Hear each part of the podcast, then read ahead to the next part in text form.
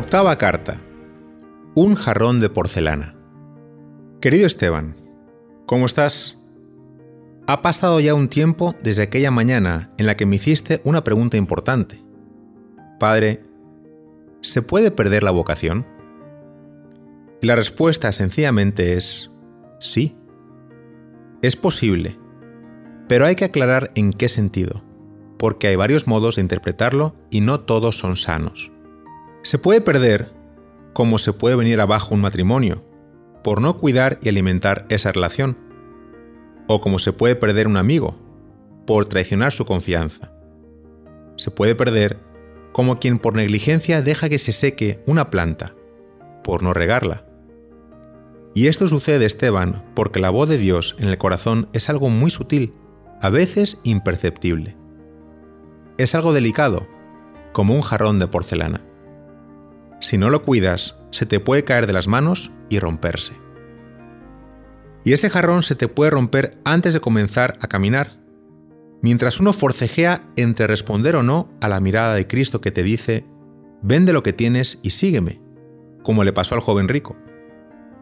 Se te puede romper durante el camino, cuando a pesar de haber dicho sí, resulta que el Señor empieza a pedir demasiado y acabamos por retirarnos pensando que esto no entraba en el contrato. O se puede romper al final, cuando caminando con Cristo en su última subida a Jerusalén, de repente se detiene, te pone la mano en el hombro y te dice, me van a matar. Y temiendo que nos pueda tocar la misma suerte, lo abandonamos y huimos, como le pasó a Pedro, a Judas y a todos los demás. El caso es que uno puede sucumbir en cualquier momento y tirar la toalla cautivado por el aroma de otros perfumes. Por eso, Esteban, es importante recordar la parábola de Jesús sobre el sembrador. El Señor quiso comparar el reino de los cielos a un puñado de semillas que caen en parte en terreno pedregoso, donde la poca raíz, la rapacidad de los pájaros o las preocupaciones del mundo pueden llegar a sofocar el fruto. Que no te pase lo mismo. Cuida esa pequeñísima llama, esa voz, ese jarrón de porcelana que vas cargando en lo más profundo de tu corazón.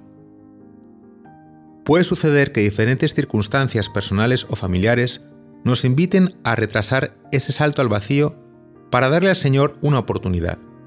Es algo normal. Lo importante aquí es ser prudentes y saber leer lo que Dios quiere comunicarnos a través de esas mismas circunstancias. Todavía recuerdo aquel momento en el que por primera vez me confesaste algo maravilloso. Padre, ¿sabes qué? Entre todas las opciones de vida que tengo por delante, no descarto la posibilidad de ser sacerdote. Menuda sorpresa. Sinceramente no lo vi venir, al menos no tan pronto. Pero a lo mejor con el tiempo esa remota posibilidad ha ido quedando sepultada entre un montón de proyectos, todos buenos, y a estas alturas podamos incluirla entre una lista de deseos nunca realizados. Recuerdo que algo de aquella confesión me llamó la atención. Vino acompañada de una gran sonrisa. Así es, el solo hecho de abrirte a esa posibilidad te hacía sonreír. No podías evitarlo. Y te lo recuerdo porque para mí esa sonrisa es uno de los signos más importantes para discernir un posible llamado. Me explico con una experiencia personal. Era una tarde de invierno y tenía 17 años. Sentí la necesidad de confesarme y llamé a un amigo sacerdote para ver si podía hacerme un hueco esa misma tarde para charlar un poco y escuchar mi confesión. Él accedió con gusto. Al final, estando a punto de salir de su despacho, me comentó de pasada que ese fin de semana pasaría por el seminario y le daba un poco de pereza viajar solo. Así que me dijo, Julio, si no tienes planes, ¿te gustaría acompañarme? Recordándolo ahora, no me extraña tanto el haber aceptado, sino el hecho de haberlo hecho sonriendo. Es curioso. Sin haberlo previsto de la nada, la idea de pasar un par de días en el seminario me arrancó una sonrisa. ¿Por qué te hablo de esto?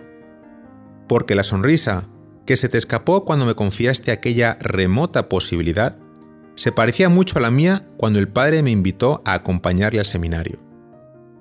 Esteban, muchas veces hemos hablado de cómo no hay forma humana de saber con certeza si uno tiene o no tiene vocación. Solamente podemos leer los signos e inquietudes que brotan de lo más íntimo del corazón y abrirnos a esa posibilidad. Pero al final siempre va a requerir de nuestra parte un acto de confianza y de generosidad. Y en todo ese camino hay que ser muy responsables, porque desde el inicio de la Iglesia han existido hombres que, por ser algo descuidados, han dejado que ese susurro del Señor quede sepultado debajo de un montón de proyectos. San Pablo, siempre tan realista, decía con razón que llevamos este tesoro en vasos de barro. El ejemplo más elocuente aquí fue el del joven rico. Algunos lo han considerado el único fracaso de Cristo. Si recuerdas, el Evangelio nos cuenta cómo el Señor lo miró con amor y después de invitarlo a venderlo todo y dárselo a los pobres, le dijo, Vente conmigo. Y el Evangelio nos da a entender que conservó sus muchos bienes, pero envueltos en un halo de tristeza. Esteban, sinceramente, no sé si es o no es tu camino. Pero una cosa está clara. Hay alguien que no está interesado en que lo descubras, que es el enemigo de nuestras almas, y te va a poner mil obstáculos para que no lo veas claro o para que abriéndote a esa posibilidad te pueda ganar el miedo o el noble afán de servir a Dios en el mundo. Algo hermosísimo, pero muy distinto de los tesoros incalculables que Cristo reserva para sus sacerdotes.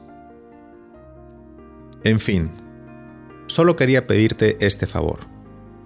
Cuídate y cuida esa llama pequeña, pero tremendamente luminosa que hay en tu corazón. No dejes que los vientos de la duda o del miedo la apaguen.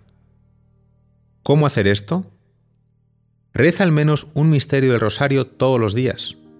Cuida mucho la vida sacramental y recibe la Eucaristía siempre que puedas, pidiéndole a Dios sencillamente el cumplir su voluntad en tu vida. Y por último, María. Entrégale a ella la remota posibilidad de ser todo para Cristo. Ponla en sus manos de niña, purísimas, para que ella la proteja como solo una madre sabe hacerlo. Un abrazo muy fuerte Gracias por tu amistad y por tu confianza.